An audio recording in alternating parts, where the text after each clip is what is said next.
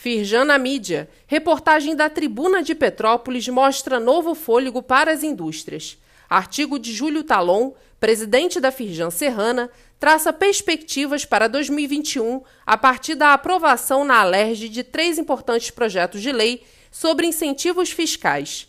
Eles ajudam a manter a competitividade no estado do Rio diante das dificuldades impostas pela pandemia. Os projetos são resultado de pleitos encaminhados pela Firjan. O link para a reportagem está disponível neste boletim.